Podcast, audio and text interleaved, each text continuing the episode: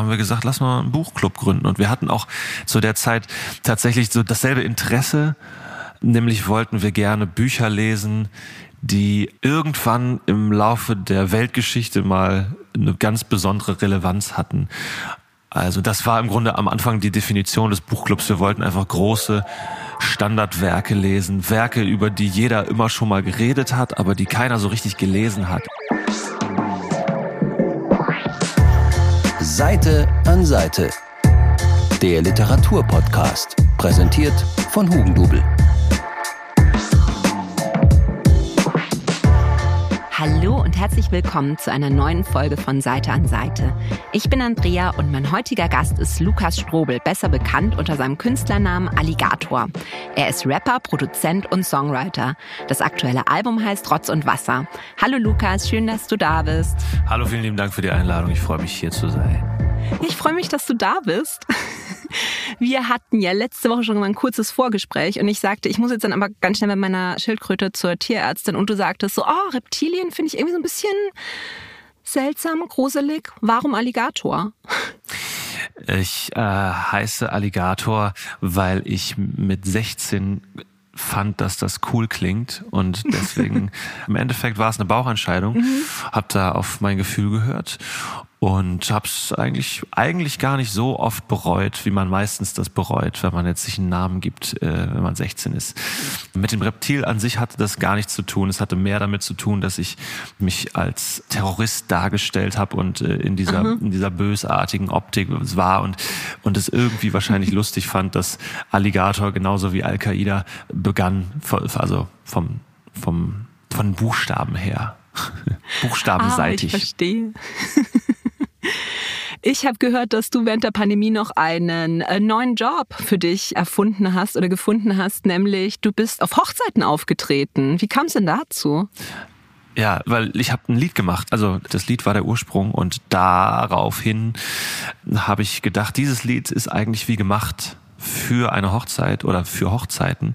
Es ist das mhm. perfekte Lied, um auf Hochzeiten gesungen zu werden und allen Leuten äh, nochmal kurz äh, sämtliche Zweifel wieder einzuflüstern, die man vielleicht vorher hatte über dieses ähm, Hochzeitsthema.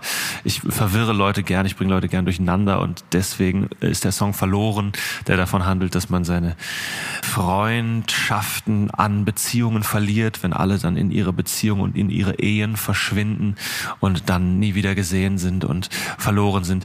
Das äh, finde ich ist ein schönes Setting, sowas auf einer Hochzeit jemandem ins Gesicht zu singen und das wollte ich machen und ich wollte es echt machen. Ich wollte es nicht inszenieren. Ich wollte mir nicht wieder einen Haufen Komparsen holen und die dann da verkleiden als Hochzeitsgäste, sondern ich wollte es wirklich machen und dann habe ich einen Aufruf gemacht. Ich habe meine meine Hörerschaft dazu eingeladen, mich zu buchen wie man das halt so macht, wenn man wirklich ein Hochzeitsmusiker ist, wahrscheinlich, mhm. ein, ein Buch mich Post gemacht mit einer eingerichteten E-Mail-Adresse, die dann schon nach wenigen Tagen mit tausend E-Mails befüllt war. Oh, wow. Es gab einige Anfragen. Ich hatte aber natürlich nicht die Zeit für tausend Hochzeiten. Ich habe das nur mhm. einen Monat lang gemacht und auch wirklich nur diesen Monat, das muss ich ganz klar sagen. Nicht, dass jetzt, jetzt noch jemand auf die Idee kommt, mich zu fragen, weil das ist vorbei. Der Zug ist abgefahren, es ist durch. Ja, aber dann habe ich einen Monat lang an den Wochenenden immer äh, Hochzeiten besucht und besungen. Wie haben die Leute dann darauf reagiert? Weil äh, an sich Hochzeitsmusiker, das sind ja in der Regel, ich sage jetzt mal, Leute, die nicht unbedingt so Stadien füllen. Und dass dann da plötzlich Alligator auf der Bühne steht, wie haben die reagiert? Äh, unterschiedlich. Es gibt ja auf Hochzeiten auch immer zwei Gruppen von Leuten. Das sind meistens waren die Hochzeitspaare ja dann etwas jüngere Leute und da waren auch die, die sich mhm. dafür interessiert haben, dass ich da vorbeikomme, die mich gebucht haben. Manchmal waren es auch die Trauzeugen, die mich gebucht haben und dann wusste das Brautpaar nichts davon, dann war es eine Überraschung. Und die haben sich natürlich entsprechend gefreut. Für die war das dann ein Highlight, für die war das dann mhm. amazing, möchte ich fast behaupten.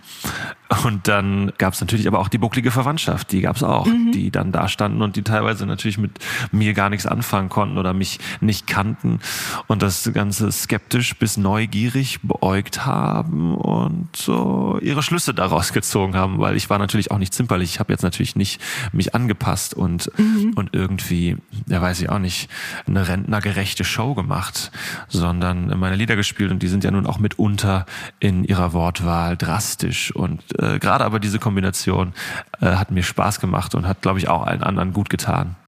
Gab es irgendein witziges Erlebnis auf einer Hochzeit?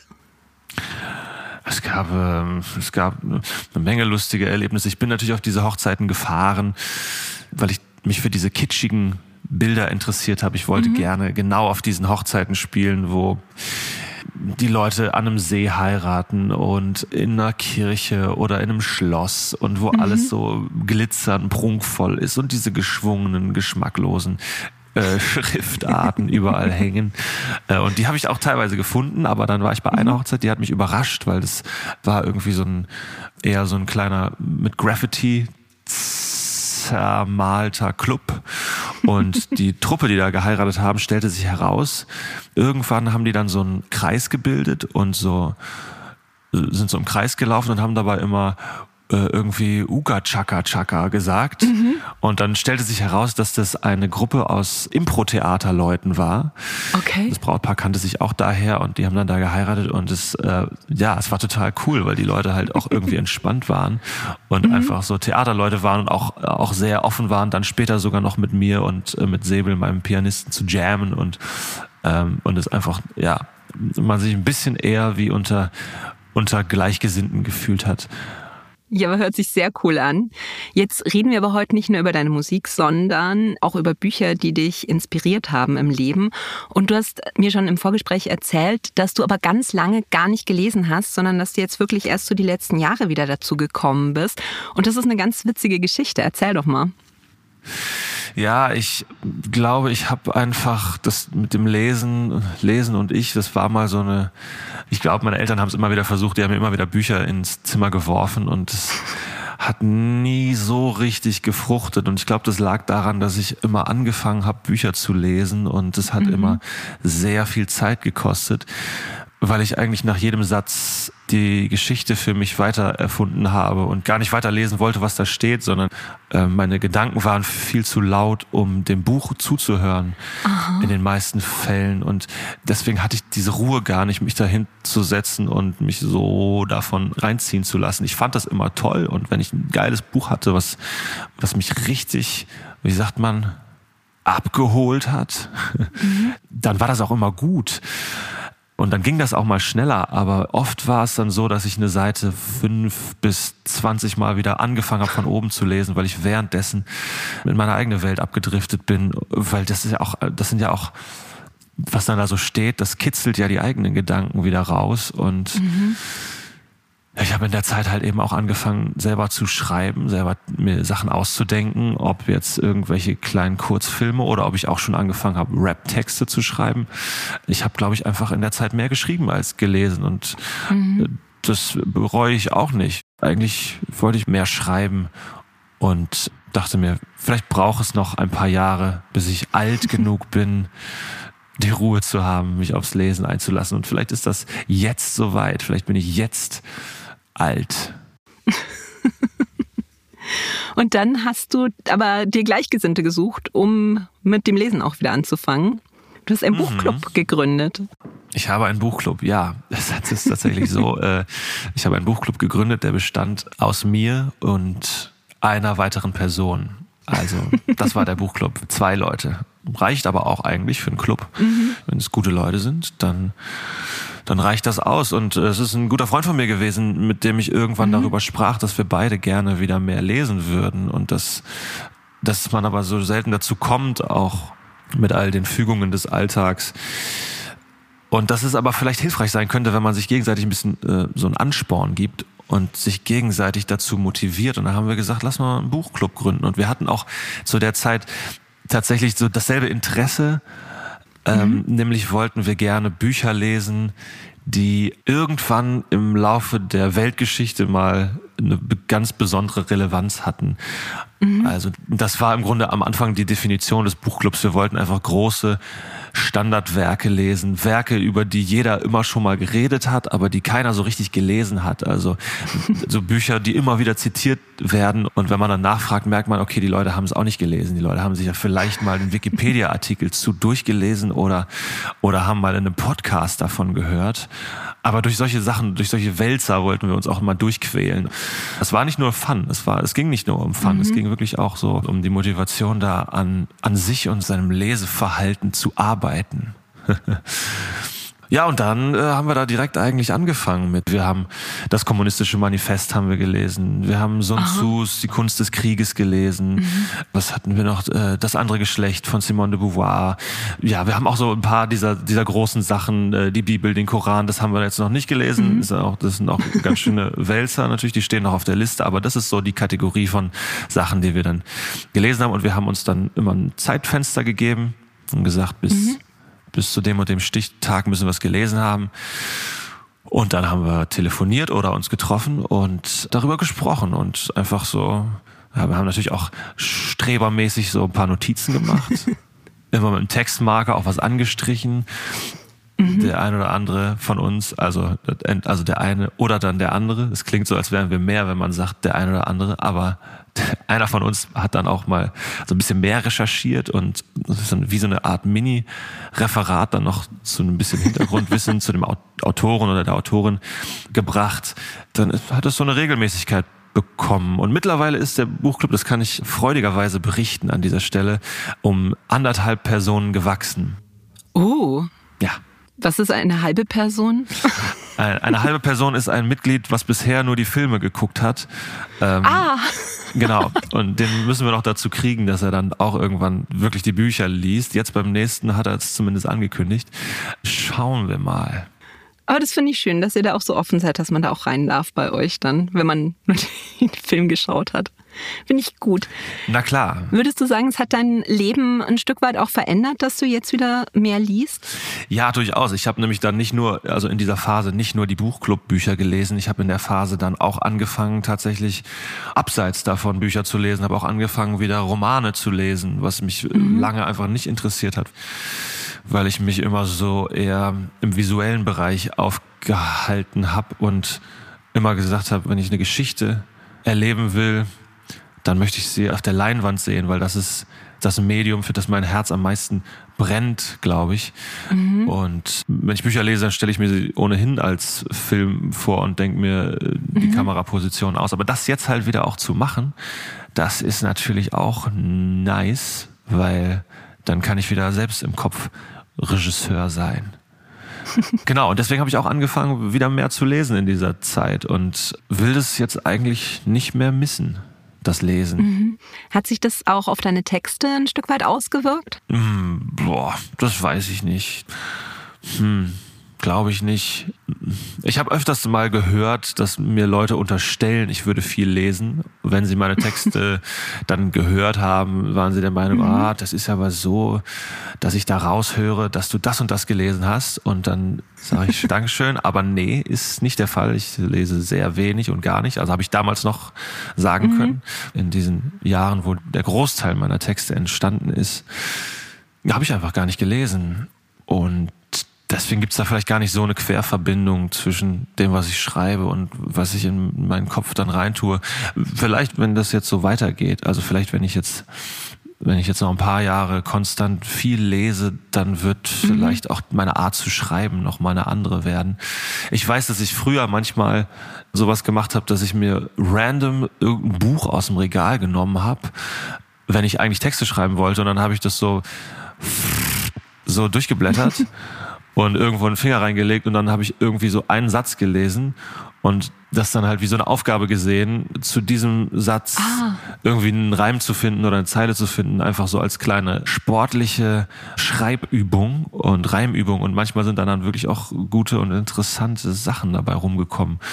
Also irgendwelche lustigen Zeilen oder, oder Wendungen, die ich dann verwurstelt habe. Verwurstelt. Witzig. Was ich auch mega witzig bei dir finde, ist, zum Release von Rotz und Wasser hast du auf Instagram so äh, Kurzvideos gemacht, wo du deine eigenen Texte analysierst, wie so ein Deutschlehrer am Tageslichtprojektor mit der Folie alles anstreichst. Fand ich mega witzig. Glaubst du, dass man Schüler ein bisschen mehr abholen könnte für Literatur, wenn man Raptexte im Unterricht analysieren würde? Weiß ich nicht. weiß ich nicht. Also ich erinnere mich daran, dass ich die Musik, die wir in der Schule besprochen haben und gelernt haben, dass ich die natürlich aus Prinzip nicht cool fand. Dass ich die mhm. natürlich immer in diese Schulschublade gesteckt habe. Und deswegen sehe ich das immer mit einem weinenden und einem lachenden Auge, wenn ich höre, dass meine Texte in der Schule besprochen werden, weil ich mich natürlich, natürlich freue ich mich auch ein bisschen darüber, aber auf der anderen Seite denke ich mir, okay, scheiße, ich bin schon in dieser Deutsch- Unterrichtsschiene und ich weiß auch, dass viele mich da gerne so sehen wollen. Aber ich will da eigentlich gar nicht sein. So uncool will ich doch noch gar nicht sein. Deswegen äh, muss ich da hier und da doch immer noch mal äh, drastische Fäkalsprache verwenden, damit ich, damit ich dann doch nicht in Frage komme für den Standardunterricht. Hat sich mein Schüler bei dir gemeldet und gesagt, wir mussten es analysieren und unser Lehrer hat gesagt, das bedeutet das. Stimmt das so?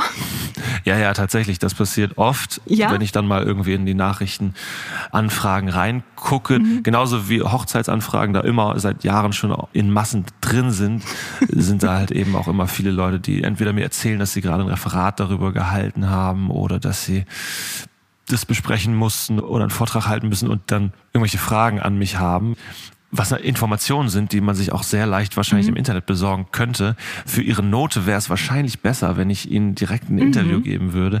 Aber da kann ich leider nicht mit dienen. Da müssen sie selber durch.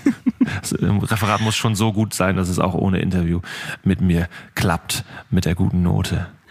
Aber hast du denn schon mal irgendwas gehört, wo du dir gedacht hast, WTF, was hat denn jemand da reingeheimnist in einen Text von mir? Mhm, ja, das kommt schon vor. Allein wenn man die Seite Genius liest, wo ja auch Freelancer sozusagen oder freie User die Texte analysieren und da sind mhm. spannende Sachen drin. Ich freue mich da auch drüber, weil vieles von dem, was ich da reinpacke, dann auch gesehen wird und dann wird auch manchmal wird was gesehen, was ich noch gar nicht wusste und das ist dann auch immer interessant und ja auch nicht immer von der Hand zu weisen.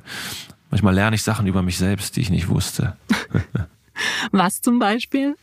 Ich hatte bei diesem einen Lied, was ich auch in meiner Instagram-Reihe besprochen habe, da hatte ich die Zeile irgendwas damit, dass sich die Freunde immer Spülmaschinentabs einführen, damit sie echte Freunde sind oder so. Und äh, das war ein Sprachbild, was ich mir ausgedacht habe, wo ich dachte, das mhm. ist was so Absurdes, so Abwegiges, dass es die maximale Überspitzung ist, um diese Zeile äh, zu füllen und dass es so abwegig ist, mhm. dass es in der Realität nicht vorkommt.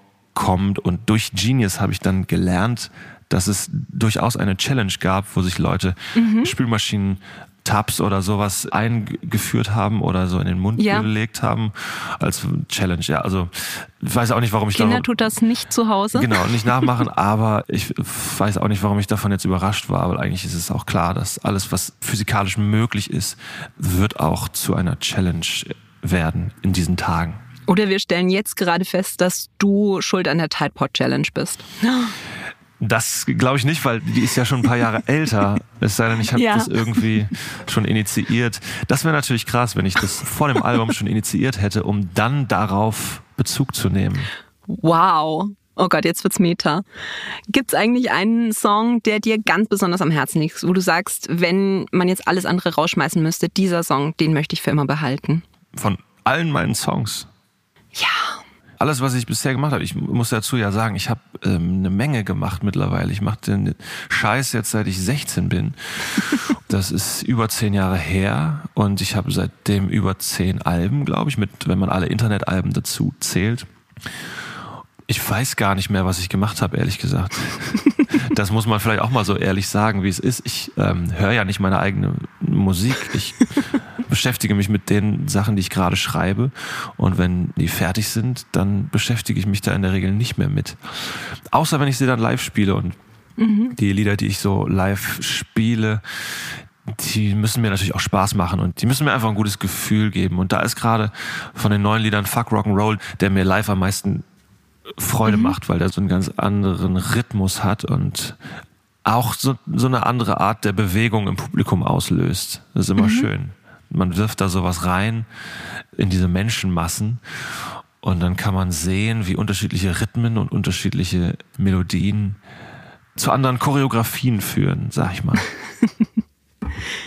So, jetzt wollen wir uns dann auch gleich dem Alligator Buchclub alle anschließen. Bevor wir das machen, spielen wir aber noch eine kurze Runde Entweder oder. Mhm. Entweder oder. Also bei entweder oder nenne ich dir immer zwei Begriffe. Du musst dich für einen von beiden entscheiden. Ich lasse leider keinen weiter oder weiß ich nicht gelten, aber du darfst dich am Schluss rechtfertigen. Okay, ich darf was dazu sagen, das ist gut. Ja, wir gehen es mal durch und dann kannst du noch sagen, dazu hätte ich jetzt noch was. Fangen wir Okay. mal an. Neuenwalde oder Berlin? Berlin. Einsamkeit oder Gesellschaft? Einsamkeit. Sparen oder ausgeben? Sparen. Fleisch oder Gemüse? Gemüse. Tag oder Nacht? Tag. Spaß oder Ernst? Spaß. Theater oder Rap? Theater. Wald oder Stadt? Wald. Kontrolle oder Freiheit? Freiheit. Buch oder Netflix? Buch. Sido oder Bushido? Sido. Direkt erledigen oder aufschieben? Direkt aufschieben. Direkt erledigen. Direkt, doch direkt erledigen. Handgeschrieben oder auf dem Computer? Handgeschrieben. Nachrichten schreiben oder anrufen? Anrufen. Impulsiv oder besonnen? Besonnen. Vergangenheit oder Zukunft? Vergangenheit. Geld oder Liebe? Liebe. Lieben oder geliebt werden? Mm. Lieben. Und das letzte, Rotz oder Wasser? Natürlich äh, immer ein gutes Glas Wasser an meiner Seite. Ja, Wald hast du gewählt. Ich fand es so schön, weil im Vorgespräch habe ich ja gesehen, du wohnst sehr weltlich. Das äh, hat mir wahnsinnig gut gefallen. Du bist mitten im Wald, oder? Ich bin viel im Wald, das stimmt. Ja, der Wald ist auch irgendwie Teil meines Aufwachsens gewesen. So hatten wir ja nun auch in, dem, in der Fragerunde, dass ich aus Neuenwalde komme. Kleines Dorf, umgeben von Wald. Und äh, ich war viel im Wald. Ich weiß auch nicht, ich bin gerne im Wald. Mag den Wald. Mag aber auch Wiesen. Also Wald und Wiesen. Eine Kollegin von mir sagt immer, der Waldspaziergang ist der Strandspaziergang des Mitteleuropäers. Senkt aber tatsächlich das Krebsrisiko. Also Leute, geht in den Wald mit einem Buch. Das stimmt, da kann man auch gut lesen. Da sind auch diese Beschallungen, die einen davon abhalten zu lesen, in der Regel nicht da. Es sei denn, man nimmt sich einen Fernseher und einen Laptop und ein Handy mit. Dann fangen wir mal mit deinem ersten Buch an, das du mitgebracht hast. Und das ist In der Strafkolonie von Franz Kafka. War das auch eins vom Buchclub? Nee, ich glaube, alle Bücher, die ich jetzt genannt habe, sind alle nicht im Buchclub gewesen, sondern waren Bücher, die ich so gelesen habe. Du hattest ja gefragt nach nach Lieblingsbüchern, das konnte ich jetzt nicht wirklich beantworten. Deswegen habe ich dir die drei Bücher gesagt, die mich als letztes irgendwie umgehauen haben oder die irgendwas hinterlassen haben. Und das war eins davon. Ist auch ein recht kurzes Buch, aber es hat hinterlassen. Ja, kann ich unterschreiben. Also es ist eine Erzählung, die hat Kafka äh, 1914 geschrieben. Und ja, es hat mich eine schlaflose Nacht gekostet, weil es ist wirklich eine ziemlich krasse Geschichte. Es geht um einen Reisenden, der in eine Strafkolonie kommt und da darf er jetzt an einer Exekution teilnehmen, also darf sich die anschauen und da ist dann so ein Offizier, der erklärt ihm auch alles. Und im Mittelpunkt dieser Erzählung steht halt wirklich dieser Apparat, mit dem die Leute gefoltert und dann letztendlich umgebracht werden, über zwölf Stunden. Und das ist so eine richtige Wissenschaft. Und dieser Offizier, der ihm das erklärt, also man merkt wirklich, dem geht regelrecht einer ab bei dieser Foltermethode, wie er das ihm erklärt. Also da wird die Schuld mit so kleinen Nadelstichen wirklich über zwölf Stunden lang in den Verurteilten eingestochen der Verurteilte, der wird auch eigentlich nicht richtig verurteilt. Also es gibt keinen Prozess. Der wird halt einfach gesagt, ja, der hat sich irgendwie blöd aufgeführt und dann so, ja, okay, kommt auf diesen Apparat. Und ich hatte es gelesen und Lukas, ich hatte die ganze Zeit wirklich so ein Gefühl, weiß nicht, wie, wie so ein Schlag in die Magengrube. Was hat das denn mit dir gemacht? Naja, ich hatte das auch. Ich hatte auch dieses Magengefühl, dieses Unwohlsein, aber das wechselt sich immer ab, auch mit Gelächter und also auch, weil, weil man kann über diese Absurditäten, die da passieren, ja eigentlich nur noch schmunzeln.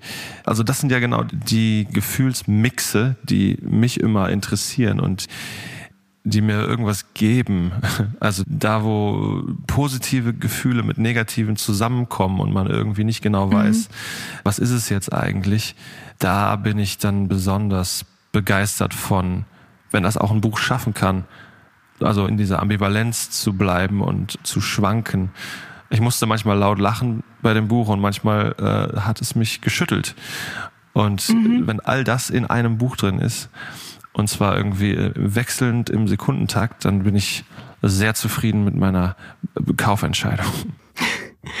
Was mich an dem Buch so fertig gemacht hat, ist eigentlich, wie begeistert dieser Offizier von dieser Maschine ist und wie er halt dann wirklich diesem Reisenden erklärt, wie toll das früher war, wie dann hunderte von Leuten zusammengelaufen sind und das Ganze sich angeschaut haben und wie er dann so im Schluss zu, wo der Verurteilte dann so sein Leben aushaucht, noch so mit Kindern im Arm direkt vor seinem Gesicht gestanden ist, um das ganz genau zu verfolgen und ich dachte mir halt um Gottes Willen. Und dann habe ich mich halt auch gefragt, wer von beiden ist eigentlich jetzt der Schlimmere? Dieser Offizier, der das so feiert, oder dieser Reisende, der das wirklich mit so einer kompletten Gleichgültigkeit auch irgendwie hinnimmt?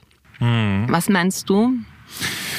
Ja, für mich war es vor allem, glaube ich, die Frage nach Normalität, die mir daran zu schaffen gemacht hat weil dieser Offizier sich ja auch, äh, wenn ich es richtig in Erinnerung habe, sich am Ende des Buches schon durchaus bewusst ist, dass seine Zeit irgendwie abgelaufen ist und dass die mhm. Zeit dieser Maschine abgelaufen ist und es in der Zukunft wahrscheinlich nicht mehr als normal gelten wird. Also diesen Gedanken angewendet, kann man sich ja auch fragen, was jetzt bei uns irgendwie passiert, mhm. was vielleicht in einer gewissen Zeit mit einem gewissen Abstand mit demselben Ekel und mit derselben Abscheu irgendwie betrachtet wird.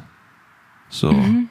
Das ist, glaube ich, nicht unrealistisch, dass man sich vielleicht in 100 Jahren fragt, was haben wir da wirklich so, weiß ich auch nicht, wir haben da wirklich so Tiere in so Käfige gesperrt und denen so die Kehle durchgeschnitten, das haben wir wirklich gemacht, um die dann irgendwie in so Burgerpampe reinzuschmeißen, die dann auch eh weggeschmissen wird, mhm. größtenteils kann schon sein, dass man das dann komisch findet.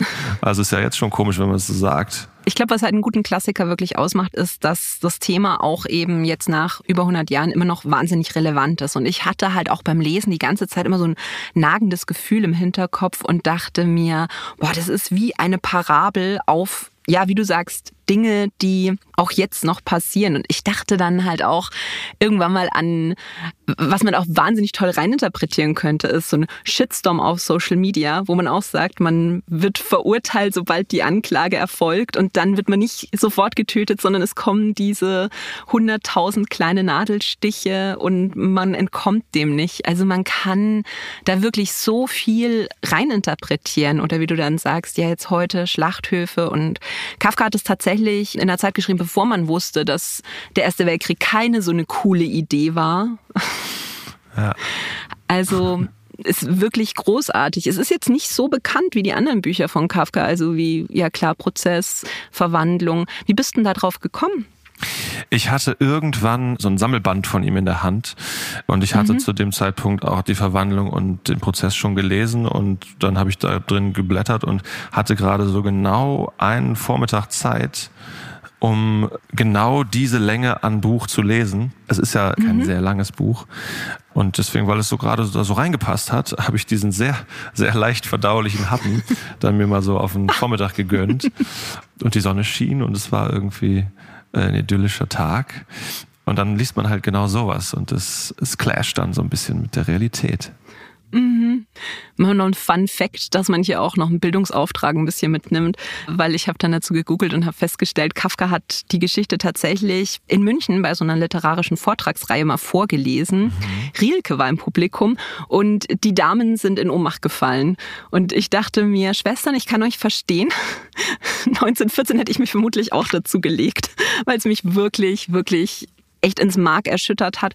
Und das ist einfach so eine Geschichte, ich glaube, die bleibt einem auch. Also die, die vergisst man nicht so schnell im Leben. Hast du schon mal Albträume von einem Buch bekommen?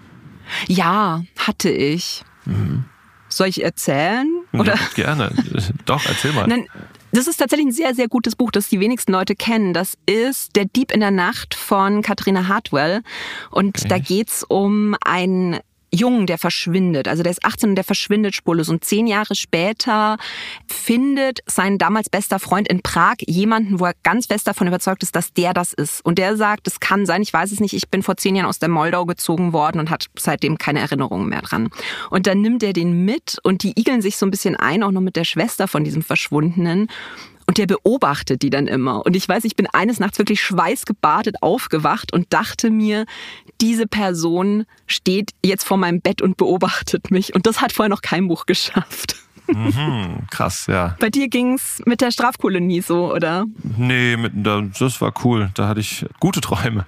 Aber äh, ich habe auch schon mal, ich glaube, ich habe als Kind mal irgendwann, vielleicht habe ich deswegen auch als Kind nicht so viel gelesen, weil ich dann irgendwann mal, irgendwann mal einen Albtraum hatte. Ich glaube, es, es war so ein Buch, wo auch Kinder auf irgendeiner Quest waren, die mussten irgendwas erledigen oder mussten irgendwie, mhm. weiß ich auch nicht. Und die kamen aber in so, ein, so eine Art Hexenhaus. Und da war die Frau total mhm. nett erst und die war total gut zu denen und hat die da eingestellt. Ein bisschen Hänsel und Gretel mäßig. Und ich glaube, sie lief in einen Raum und da hing alles voller Medaillons, wo so Seelen drin waren von den, von den anderen Kindern, die die da halt so irgendwie gefangen hatten. Und ähm, das war so ein Moment, von dem habe ich geträumt auf jeden Fall. Den fand ich super gruselig, aber ich war halt auch ein Kind. Ja, mir haben tatsächlich als Kind eher Filme immer Angst gemacht. Ja, ja, mir auch. Das ist ja auch nochmal noch mal ein anderes Level, weil man ja wirklich weil man sieht. Die Bilder halt auch präsentiert ja, bekommt, die kriegt man ja auch geschenkt. Und dann hast du noch diese Jumpscares. Ähm, mhm. das, das ist ja eine Sache, die ist ja im Buch schwierig. So ein Erschrecker ist ja im, im Buch, weiß ich nicht, pl plötzlich dann so alles in Caps Lock schreiben, wird trotzdem nicht den Effekt haben, dass, dass du einen Jumpscare in einem Buch kriegst. Da ist es ja eher so ein, so ein Grusel, der auf eine andere Art entsteht. Mhm. Wir bleiben bei Klassikern. Dein zweites Buch ist nämlich Der Fremde von Albert Camus. Das ist aus dem schönen Jahr 1942. Wir bleiben also in der klassischen Ecke und es geht um einen Mann, der heißt Meursault. Seine Mutter stirbt, er ist relativ emotionslos. Ich glaube, seine ganze Attitude kann man so mit so einem Pff beschreiben.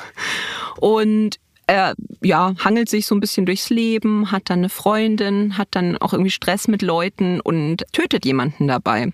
Und dann geht's eben um diesen Prozess und auch die Verurteilung. Und es ist einfach wirklich spannend, weil er sich die ganze Zeit halt immer so denkt, naja, Mai. Also er wird dann auch zum Tode verurteilt und ist so, naja, gut, ob jetzt oder in 20 Jahren, wer weiß, wer weiß. Was hast du denn von dem Mers so gehalten?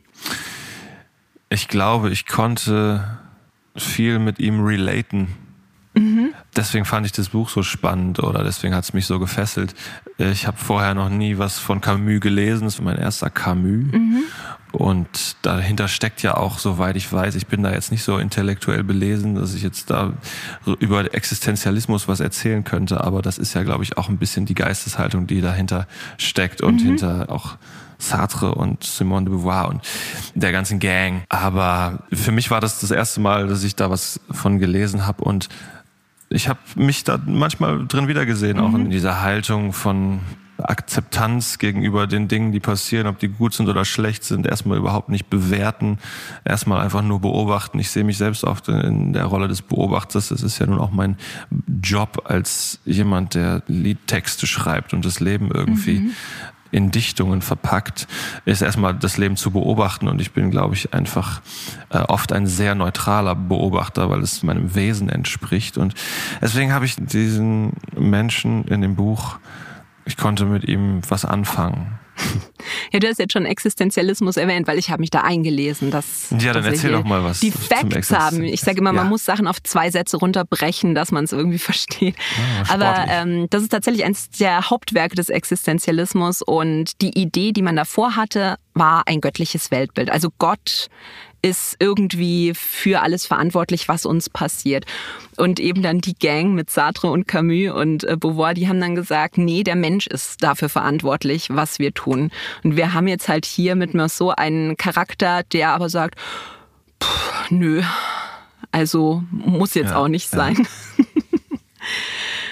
Worin siehst du denn den Sinn im Leben? Ich ziehe mich kurz zur Beratung zurück. Es wird einige mhm. Stunden bis Tage dauern. Ganz leichte Frage so. Ja, das mal so zwischen einem Entweder-Oder-Spiel und einer kleinen Buchbesprechung mal kurz den Sinn des Lebens äh, besprochen. Ja, kann ja jeder nur für sich selbst verhandeln. Ich habe, glaube ich, für mich den Sinn darin gefunden, Sachen aufzuschreiben, die in meinem Kopf sind und daraus was zu machen, was, mhm.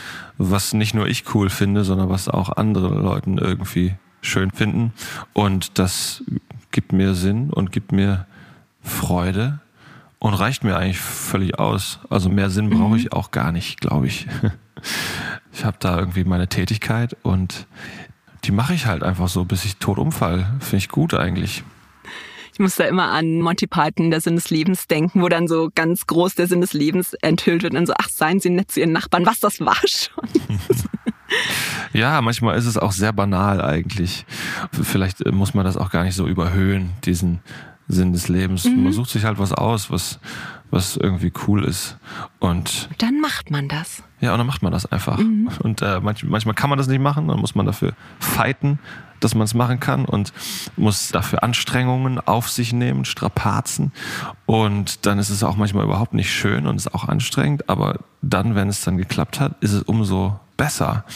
Und dieses Musikmachen zum Beispiel macht ja auch nicht nur Spaß. Es gibt ja auch Phasen, wo man sich selber hasst, wo man die ganze Zeit an sich selber zweifelt, wo man nicht weiterkommt mit einem Text oder mit einer Produktion oder mit, äh, mit einer Melodie und ähm, sich im Kreis dreht. Und wenn es dann aber geklappt hat, bestes Gefühl, was ich kenne. Aber bist du dann auch jemand, der seine Emotionen manchmal aber auch komplett rauslässt oder bist du dann doch eher so ein bisschen zurückgenommen die ganze Zeit? Aus meinen Texten oder aus meinem Leben? Aus dem Leben.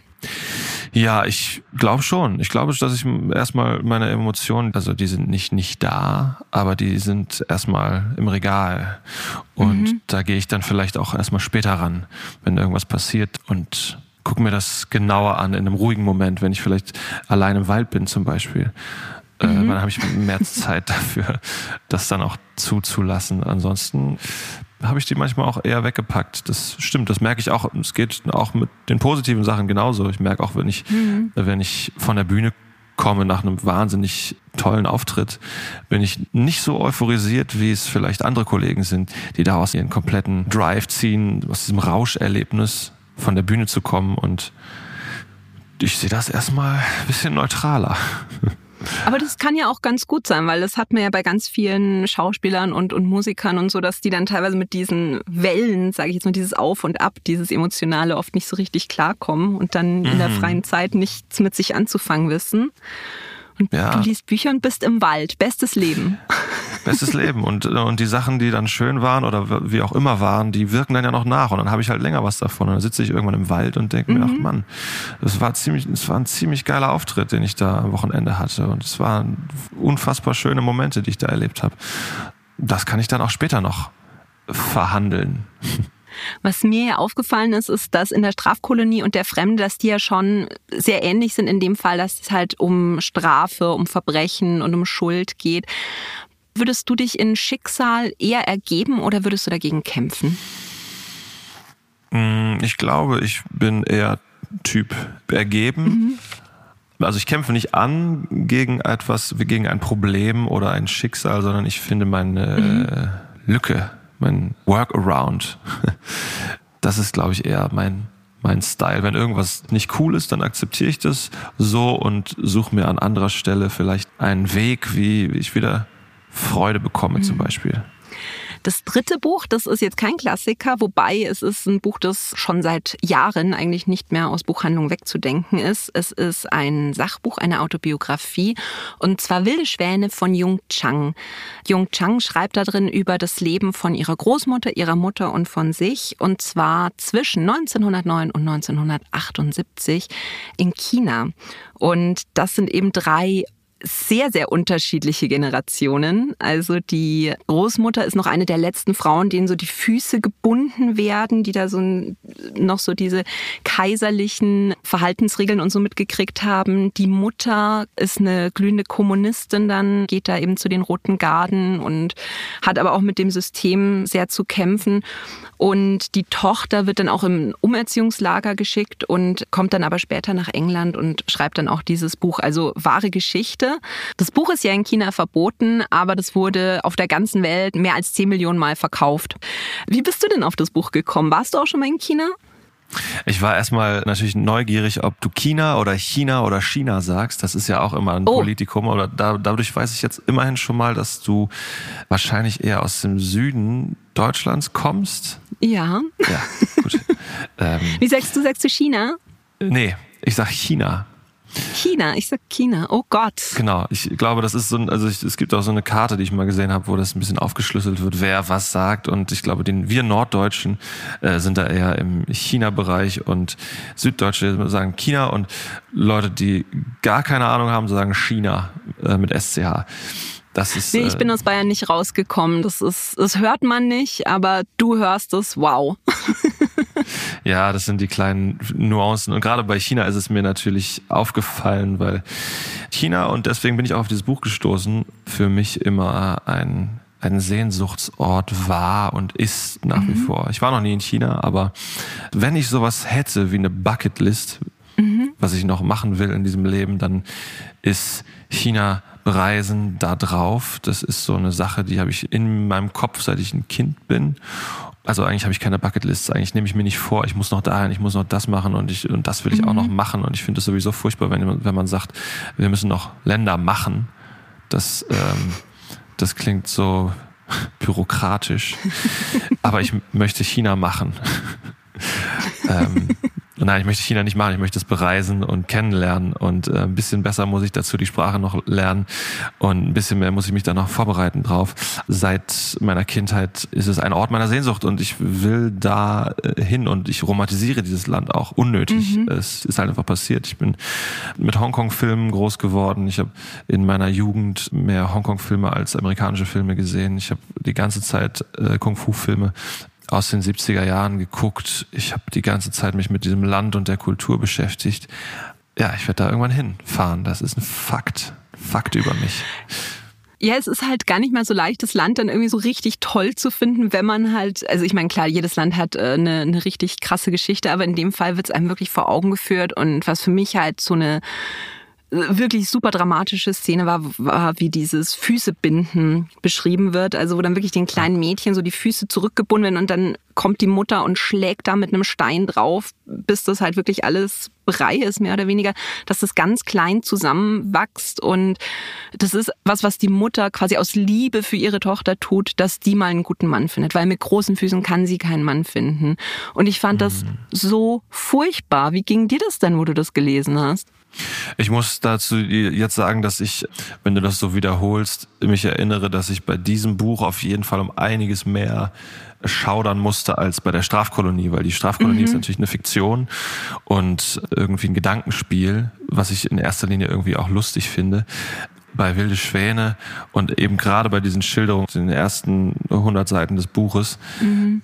da ging es mir nicht gut. Also das war wirklich, das ging mir um einiges näher als jetzt so, so fiktive Gewalt, weil ich, weil man weiß, es ist echt, das war wirklich so, das ist kein Szenario, sondern es ja, unglaublich brutal, was da passiert ist. Und es, ist, es geht ja so weiter in dem Buch. Es ist nicht nur das Füße binden und Füße brechen von mhm. kleinen Mädchen, damit sie auf dem Heiratsmarkt bessere Chancen haben, sondern es geht dann weiter mit, mit Folter im Kommunismus und es geht weiter mhm. mit, mit unglaublichen, auch detailgenauen Schilderungen dieser Foltermethoden. Mhm wo man sich natürlich nur an den Kopf fassen kann und fragt, wie Menschen das einander immer wieder antun konnten und ja immer noch können.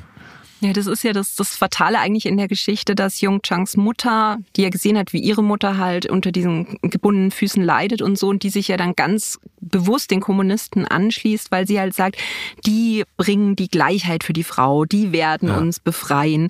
Und die dann halt aber auch feststellt, dass man beim kleinsten Widerwort halt dann ja wirklich abartige Konsequenzen zu befürchten hat. Jetzt mal eine Frage. Wenn du morgen in einer Diktatur aufwachen würdest, was würdest du tun?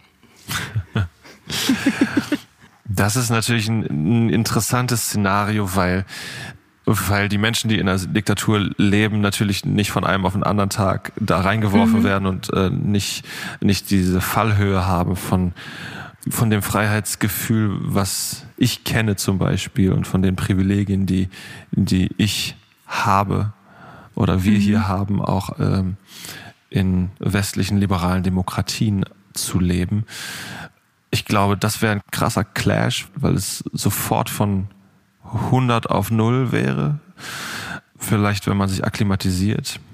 Also ich würde es natürlich akzeptieren, das ist klar, weil ich, da haben wir ja schon haben wir darüber gesprochen, ich akzeptiere Schicksalsschläge ja. und wenn das Schicksal meint, mich reinzuwerfen äh, in ein fiktives Szenario, dann muss ich damit dealen, aber ich würde auf jeden Fall meine Workarounds versuchen zu finden, weil ich habe einen sehr starken Freiheitsdrang, das gehört auch zu meinem mhm. Wesen und wenn wir über China sprechen, wahrscheinlich würde ich, man müsste schnell irgendwie VPN haben, so VPN-Clients, damit man wieder an Internet rankommt und müsste sich da irgendwie Gruppen anschließen und da irgendwie äh, seinen Weg finden und vielleicht aktiv werden. Vielleicht müsste man aktiv werden. Mhm. Was würdest du machen? Was würde ich machen? Oh Gott, äh, das ist jetzt schwierig. Also im Idealfall wäre ich woanders. Im Idealfall würde ich sagen, ich muss mal Urlaub machen und, und kommt dann nicht wieder. Ich glaube, mich würde das zu sehr stressen, weil ich, weil mein Hirn-Mund-Filter nicht stark genug ist für eine mhm. Diktatur. Ja, ja. Auf der anderen Seite, ja, wenn man Kinder hat, dann muss man die irgendwie beschützen und ich meine, das ist dann das erste Druckmittel, das dann genommen wird, so ja, dann nehmen wir die Kinder weg. Also, boah, schwierige Frage. Ja, und das ist das, was ich auch meine, dass natürlich, wenn man da drin aufwächst und diese mhm. Diktatur erlernt und wie man damit umgeht und dass man da eine gewisse Abhängigkeit hat, weil Familie, Freunde, Verwandte alle da sind und alle da mit drin hängen, dann, dann geht man ja auch ganz anders damit um und dann ist es ja auch kein Wunder, dass viele davon jetzt nicht unbedingt den anstrengenden Weg gehen, alles aufs Spiel zu setzen, um mehr Freiheit mhm. zu erlangen und um da rauszukommen. Haben wir zu dem Thema noch einen kurzen Buchtipp für deinen äh, Buchclub. Margaret Atwood, der Report der Markt. Ich weiß nicht, ob ihr das schon gelesen habt, aber nee. müsst ihr lesen. Das ist Hammer. Schreibe ich mir Hammer. auf. Der Report der Markt und der halbe im Buchclub, der kann sich auch die Serie anschauen. heißt die Serie genauso? Die heißt auch der Reportermarkt. Ja. Und das ist halt wirklich okay. der Wahnsinn, weil äh, Margaret Atwood erschafft so eine Diktatur, so eine fiktive Diktatur, aber sie hat lauter Elemente aus Diktaturen der Weltgeschichte genommen und die quasi so zusammengepackt. Also nichts davon ist erfunden, alles ist wahr, aber das ist halt die geballte Ladung und es ist Wahnsinn. Megabuch. Nice. Was ich bei Jung Chang ja auch äh, richtig gut fand, ist, oder was heißt richtig gut, aber es ist halt so Wahnsinn, weil halt ihre Familie wirklich in diesen ganzen Umwerfungen, die es da gibt, drin steckt. Wenn man eine Autobiografie über deine Familie schreiben müsste, was müsste da auf jeden Fall rein? Du meinst auch so über mehrere Generationen, mhm. so wie bei Jung Chang, also so eine richtige, so eine Chronik der, der Strobels. Gibt es da irgendwas, wo man sagt, oh, das war schon eine krasse Geschichte? Weiß ich gar nicht. Also ich glaube, ich müsste selbst erstmal anfangen, Ahnenforschung zu machen. Das habe ich nämlich gar nicht so intensiv betrieben bisher. Ich weiß gar nicht so viel über, über meine Familie, aber es ist ja auch so, dass wenn man deutsche Großeltern hat, die kommen ja auch aus einer Zeit, wo man, man hat einfach nicht so viel geredet. Mhm. Ähm, also jetzt klar, die Weltkriege mal dahingestellt, aber auch abgesehen davon war es auch, glaube ich, also meine Oma hat mir zum Beispiel mal erzählt, dass sie ihre eigene Oma zwar kannte, aber die hat nie von früher erzählt. Mhm. Das gehörte einfach nicht dazu. Und die Mutter auch nicht. Man hat sowas nicht geteilt mit seinen Kindern. Und das hat gedauert, einige Generationen, bis sowas dann aufgeweicht ist. Mhm. Und meine Oma hat zum Beispiel schon viel erzählt, auch, aber nicht so viel wie jetzt meine Mutter zum Beispiel. Ja, spannend. Ich weiß nicht, ich bin wahrscheinlich so ein Typ, mir erzählen die Leute immer so viel, weil meine Großväter und meine Großmutter mir zum Teil Sachen erzählt, die meine Eltern aber nicht wussten. Und dann so, ich frage mich, ob mein Vater und ich so, nee, er hat das und das und das gesagt. Und alle so, was? Woher weißt du das? Und ich so, mhm. ich saß in einer Ecke und er fing das Reden an. ich fände es schön, wenn es schon so eine Art TikTok oder Instagram gegeben hätte in der Zeit, dann könnte man das alles jetzt gucken und dann könnte man mal sehen, was, was die eigenen, es würde, glaube ich, die eigenen Großeltern auch entzaubern und sind so ein bisschen die Autorität nehmen, wenn man plötzlich sieht, dass sie auch nur peinliche Tänze die ganze Zeit gemacht haben. Also wenn deine Ur-Ur-Urenkel irgendwann mal sagen, ach guck mal hier, der hat seine eigenen Songtexte an einem seltsamen Gerät analysiert. Ja, ja, was wiederum aus, aus noch einer ganz anderen Zeit kommt. Ja. Jetzt sind ja alle drei Bücher doch durchaus düster gewesen. Es sind das Themen, die allgemein für dich spannend sind? Befasst du dich lieber mit düsteren Themen oder darf auch mal hin und wieder irgendwas Lustiges, Leichtes mit rein? Ähm, ich äh, mag es auch lustig und leicht, aber tatsächlich, ja, ich brauche auch das Düstere in meinem Leben. Das ist mhm. mir auch immer sehr wichtig in, in der Kunst und in dem, was ich so an Musik höre und an Filmen schaue. Und eigentlich, ich glaube, in allen Bereichen darf es nicht zu freundlich sein. Ich fühle mich dann verarscht, weil ich denke mir dann so, ist doch die, so ist die Welt nicht. Das ist doch nicht echt. Ich will was Echtes. Ich will was, mhm. ähm, ich will auch das Düstere im Menschen kennenlernen und verstehen lernen. Und das ist, glaube ich, ein lebenslanger Prozess. Deswegen hört das auch nicht auf, sich dafür zu interessieren und immer wieder solche dunklen Bücher zu lesen auch. Dann wünsche ich dir noch ganz viel Spaß und Freude mit deinem Buchclub. Ich hoffe sehr, dass aus der halben Person noch eine ganze Person wird, dass du den sozusagen auf die dunkle Seite ziehen kannst. Das hoffen wir alle. Das aktuelle Album ist Rotz und Wasser und sichert euch auf jeden Fall auch schon Karten für die Tour. Vielen Dank, Lukas, für das nette Gespräch. Sehr gerne. Ich danke dir. Alle Buchempfehlungen findet ihr nochmal in den Shownotes und in der Hugendubel-App. Dort gibt's auch eine Liste mit den Lieblingsbüchern unserer Podcast-Gäste. Seite an Seite könnt ihr abonnieren auf Apple Podcasts, Spotify und überall da, wo es Podcasts gibt. Und lasst uns auch gerne eine Bewertung da. In zwei Wochen gibt's dann wieder eine Folge Shorts. Ich freue mich drauf. Bis dann. Ciao.